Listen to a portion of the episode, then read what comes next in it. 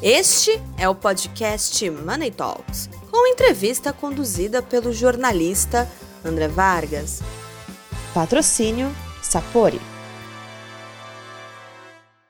Olá a todos, eu sou André Vargas, editor de Money Report.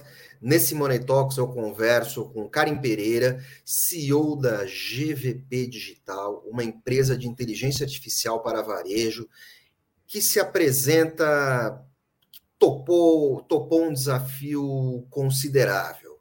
A empresa criadora de chatbots, aqueles programas de conversa eletrônica para orientação de clientes, no princípio de um atendimento telefônico ou por computador. É, a sua empresa hoje tenta fazer o que muita gente quer fazer, mas é, eles levantaram o braço e eles é, se apresentaram claramente com esse desafio. Eles tentam criar maneiras mais amigáveis de comunicação com o último reduto de resistência ao atendimento digital, que é o público sênior, formado por brasileiros acima de 60 anos, e com um detalhe, né? Esse grande público eh, brasileiro tem diferentes eh, níveis de instrução e precisa é preciso ser desenhada uma plataforma que consiga atender esse pessoal de uma forma clara, sem que eles se sintam incomodados. Isso vale para tudo. Atendimento de saúde, atendimento de varejo, atendimento de todo tipo de serviço. Karen, tudo bem? Como vai? Bem-vinda. Oi, André, obrigada. Boa tarde. Tudo ótimo. Tudo ótimo nesse, nesse dia feio em São Paulo, né? É, esse dia cinza. Pois é. Conta como é que vocês se deram esse desafio, que barreiras de operação vocês encontram nesse caminho, porque é, é, é uma questão um pouco labiríntica, que foge um pouco só da, da questão técnico-matemática de se criar uma ferramenta. É preciso ter ali também uma questão de, de linguagem, de comunicação, de acessibilidade para esse pessoal. Isso Como é aí. é que isso começou a se desenvolver para vocês? Bom, é, com a questão da pandemia, né, a gente sentiu aí esse movimento brusco de que todo mundo precisou caminhar para o digital rapidamente. E nós começamos a olhar realmente né, o público aí da terceira idade. Nós temos muitos clientes, né, de diversas áreas, saúde, varejo, cosméticos, e é um público que consome, né? E é um público que ficou em casa e estava acostumado a ir no físico. E a gente começou a olhar, né, através da nossa área de inovação. A gente tem uma área de inovação que olha o mercado, olha consumidor, olha comportamentos e tendências. E a gente começou a olhar com mais foco o público da terceira idade, né? Ou seja, é um público que não nasceu no digital, né? Mas precisou ir para o digital, mas tem as suas peculiaridades, né? Então, quais são um, essas peculiaridades? Uma linguagem diferenciada. Quando eu digo diferenciada, é uma linguagem mais humanizada do que do público jovem. O público jovem ele já está acostumado, por exemplo, a frases curtas, a termos mais techs, né? mais comuns do mercado o público da terceira idade, a gente precisa fazer essa migração aí da, da conversa que ocorre ali no presencial para um modelo digital onde ele não perca essa linha, né? Então, o nosso grande desafio né? E o que a gente tem olhado é exatamente a construção do atendimento digital focado para esse público, ou seja, desenvolver uma linguagem, um modelo de atendimento onde o público da terceira idade se sinta confortável, né? É, que seja. Nem que esse atendimento demore mais, ele é mais nem demorado. Que ele demore mais, com certeza, né? Ele, inclusive, a gente pensa em ser um canal exclusivo.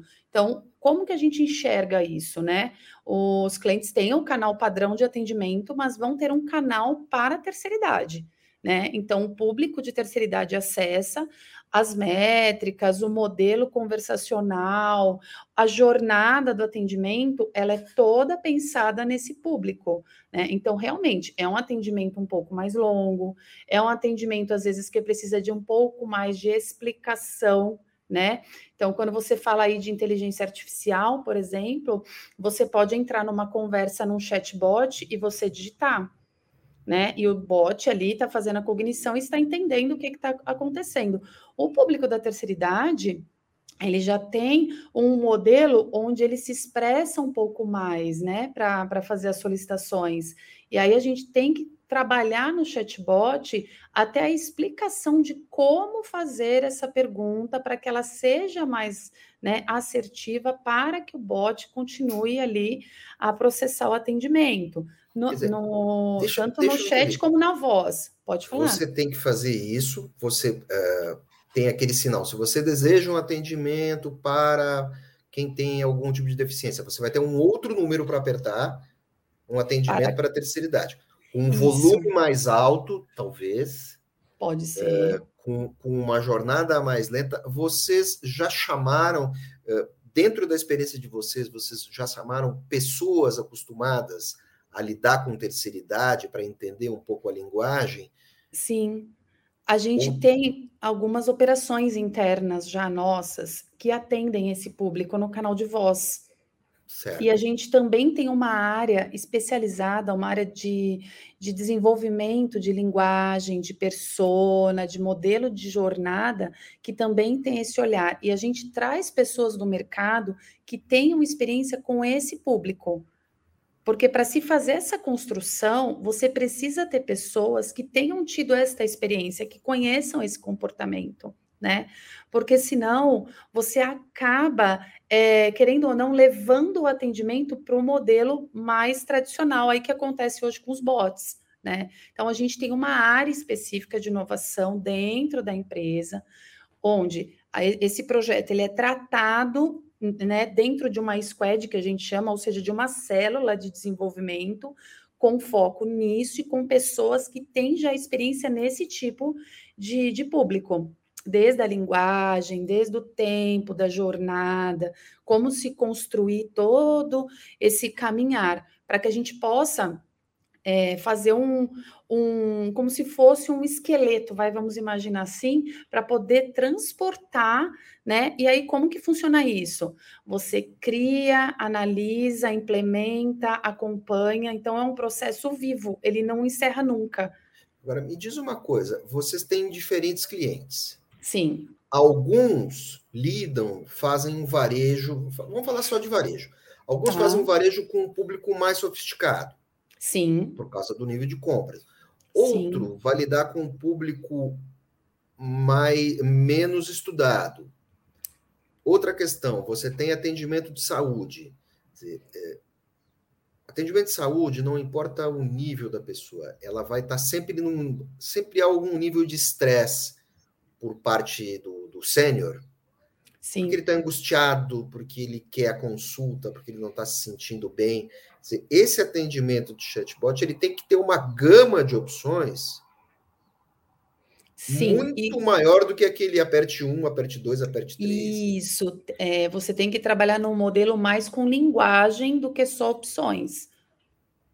Tá. E o, e o, e o, o back, o, o, o back-off, o, o, backdesk disso? Quer dizer, você vai ter mais gente preparada para interferir na ligação para atender, porque volta e meia esse pessoal pode, pode ficar uh, perdido. Isso, isso, é uma coisa que, com o tempo, isso vai acabar. Porque daqui a pouco a gente tem 60 anos e a gente vai, 60 anos ou mais, a gente a vai gente já lidar vai com isso. carteirinha lá, sim. Já vai estar tá curtido nisso. Mas esse pessoal, é, o pessoal sênior hoje, a expectativa de vida no Brasil está tá aumentando. Sim. Esse pessoal vai continuar consumindo ao longo do tempo por alguma. Quem tem 60 e pouco mais, ou 65, que é a idade oficial ali, da, onde começa a terceira idade hoje, até porque a idade que as pessoas se aposentam, antes era 55, foi para 60, agora é 65. Esse pessoal vai estar ativo durante muito tempo como consumidor. Com certeza. E assim, a gente tem um, uma expectativa, eu estava até lendo sobre isso, que acho que do, até 2030, se eu não me engano, o Brasil vai ser o quinto país em volume de idosos. Então, assim, é um público que ele tende a aumentar e continuar consumindo esse serviço, como você falou. Mas o que, que tem de característica nesse modelo de atendimento? Que você cria mecanismos onde ele pode sair a qualquer momento e ser levado realmente para o atendimento humano, né? Para que ele não fique somente no, no, no digital, né? Ou seja, ele é uma mescla então, o, pró o, próprio modelo de construção desse, desse bot com esse foco, ele já é criado explicando para esse público que a qualquer momento, por exemplo, ele pode digitar sair, quero falar, atendente, e ele é automaticamente transbordado para um humano, para um atendente, para uma pessoa que esse... possa conversar com ele. Esse serviço, ele, ele, ele, ele se torna cada vez mais necessário para que tipo de empresa? Empresa de saúde, Empresas, eu acho que eu vejo muito que existem alguns segmentos que foram muito impulsionados. Então, primeiro, realmente é o varejo, né? Porque como a gente teve há um tempo atrás aí a fechar, uh, o fechamento realmente, então não existia outro modelo de venda, né? Ou outro modelo de comunicação, vamos colocar assim, porque você tinha os e-commerces, mas você precisava se comunicar. Então, eu vejo muito ligado ao varejo, à saúde, porque com to toda essa movimentação que a gente teve, as pessoas e o público da terceira idade, isso eu falo até por experiência própria na minha família, né? Ficou com muito medo de, né, fisicamente, por exemplo, num hospital para tirar uma dúvida ou para agendar uma consulta e depois voltar, né? A gente viu o crescimento da telemedicina assim de uma forma estrondosa. Então eu vejo que são segmentos, né, que realmente assim ganharam um impulso enorme. Eu acho que o financeiro, vejo o financeiro também, né? Porque independente da idade, todo mundo tem um, um relacionamento em um determinado nível com o sistema financeiro, então até o idoso ele tem a questão de hoje, né?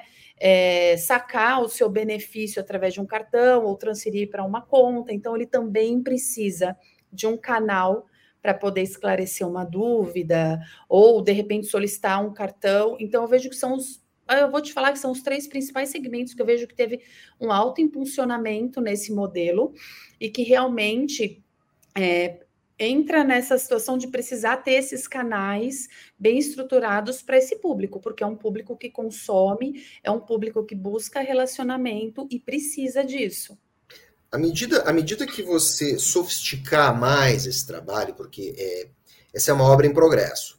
Sim. Você falou, tá, tá, à medida que você conseguir sofisticar mais, você acha que você vai conseguir atrair mais clientes em busca desse padrão de atendimento, digamos assim, é, em busca dessa porta, né? Dessa, é, é, desse viés do atendimento do, do chatbot?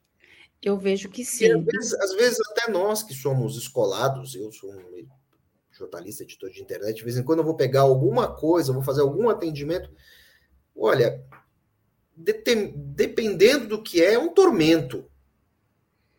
Mas eu vejo que isso está muito ligado a você ter é, um processo e uma jornada bem estruturada né? O que eu vejo que acontece com algumas empresas e que essa questão do digital é, eclodiu de uma forma assim fulminante, mas você precisa ter processos bem estruturados, bem desenhados, para você poder consolidar esse modelo de atendimento.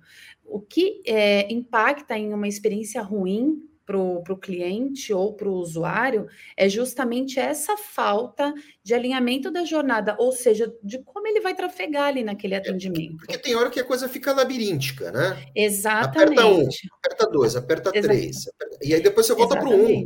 Exatamente. E, aí, e, e, você fica naquele looping eterno e você não consegue resolver. E aí é isso que, que eu trago muito. É, você não pode olhar um, um bot ou a inteligência artificial como um mecanismo que você implanta na sua empresa e simplesmente implantou, acabou. Aquilo é um mecanismo vivo. Por isso que existe, por exemplo, aqui a gente tem áreas que são específicas para analisar o que o, o cliente está falando com o bot, para entender o que precisa ser ensinado ou aprimorado no bot. Ou seja, você trabalha essa inteligência constantemente e você mapeia. Poxa, aqui não está legal, o cliente está saindo exatamente nesse ponto da conversa, ele está abandonando, ele não voltou. O meu, ó, é, o meu cliente está voltando quantas vezes nesse canal? Ou ele entra uma vez e nunca mais volta. Todos esses mecanismos, eles existem e são analisados por um time. Eu, eu tenho a impressão que tem muita empresa que não faz isso. Sim, Sim. É... Eu tenho a impressão que tem muita gente. Então, isso é um diferencial que a gente faz aqui, né? E é o que a gente não, recomenda para todo oferece, mundo. Você oferece esse serviço para os seus clientes. Sim. Tenho, seus clientes eu não sei, mas eu tenho certeza absoluta que muita empresa não faz nada disso. Não, eu assim, vou te falar que as, as empresas grandes, empresas que têm times estruturados, trabalham nesse modelo, mas é, existem algumas empresas, né? E aí aquela questão da cultura do imediatismo que acontece. Ah, veio a pandemia, foi todo mundo para o digital, eu preciso dar um jeito de suprir meu atendimento. Vai todo mundo lá e tum, coloca. Mas se esquece da manutenção porque é, é, é uma inteligência artificial? É, mas pensa que é uma área de relacionamento com o seu cliente. É uma área que vai fazer o seu cliente ficar com você. É a mesma coisa se você ligar e uma pessoa te atender e te atender mal, você perde o seu cliente. Se você te colocar uma inteligência artificial que também atende mal, como você mesmo falou, você fica num looping eterno, você não vai voltar para aquele canal e, por consequência, se eu não tiver como cliente outros canais para conversar, eu acabo me direcionando para o concorrente que pode ter e que pode me atender melhor. Então, isso a gente fala muito e é independente de falar ah, a gente faz ou não faz, mas é como prática mesmo. Você precisa olhar esses, esses meios, né, para você se relacionar com o cliente como mecanismos vivos. Não simplesmente colocar e achar que é a solução mágica, sabe? É... Posso, posso uh, usar de uma máxima assim? Quem não fizer isso vai perder dinheiro? Com certeza.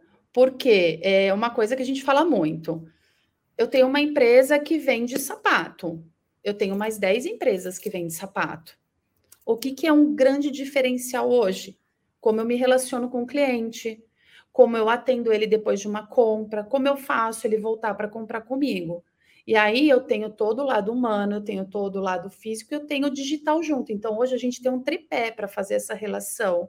Então não adianta só o meu cliente ser super bem atendido no físico ou no voz e eu ter lá um canal digital onde eu simplesmente coloquei no meu site, eu coloquei no meu aplicativo e eu acho que aquilo ali está tudo bem. Eu não olho para ele com um olhar também de evolução, de entender porque também existe a questão dos comportamentos. O comportamento de um cliente que está no físico é um, o comportamento do cliente que está no digital é outro. Então, você precisa entender o seu ecossistema e entender como funciona essa jornada, para aí sim você poder construir um modelo também que seja padronizado. Porque eu falo, a pior coisa que tem é você liga num, num 0800 e recebe uma informação. Aí você manda um e-mail sobre o mesmo assunto e vem outra informação. E aí você entra num bot e vem outra. Então, isso é um ponto que a gente fala que é muito importante. Você tem que estar tá com os seus processos alinhados, padronizados, né? Então, é, é muito importante as empresas que não fizerem isso, né? Que não, não trabalhar o digital com esse olhar, acaba perdendo sim, porque como cliente você sempre vai procurar a melhor experiência, né? E o melhor atendimento. Então, assim, é, é, um caminho sem volta, mas eu vejo que é um tripé: é físico, humano e digital. E isso tem que estar tá muito alinhadinho para que você realmente consiga propor a melhor experiência para o seu cliente. Tá. Hoje você compra de qualquer lugar, em qualquer lugar, né? Claro. Karen, Sentado aqui, você está comprando em qualquer lugar hoje. Perfeito, perfeito. Não Muito é? obrigado. Eu que agradeço. Conversamos agora com Karen Pereira, CEO da GVP Digital, empresa de inteligência artificial que se propõe a atender cada vez melhor o público sênior e aí nos deu uma aula sobre atendimento digital. Esse atendimento que muitas vezes nos irrita tantas vezes, tá bom? Querida, muito obrigado. Tenho certeza que vamos agradeço. conversar de novo. Grande Com abraço. certeza, um prazer. Outro.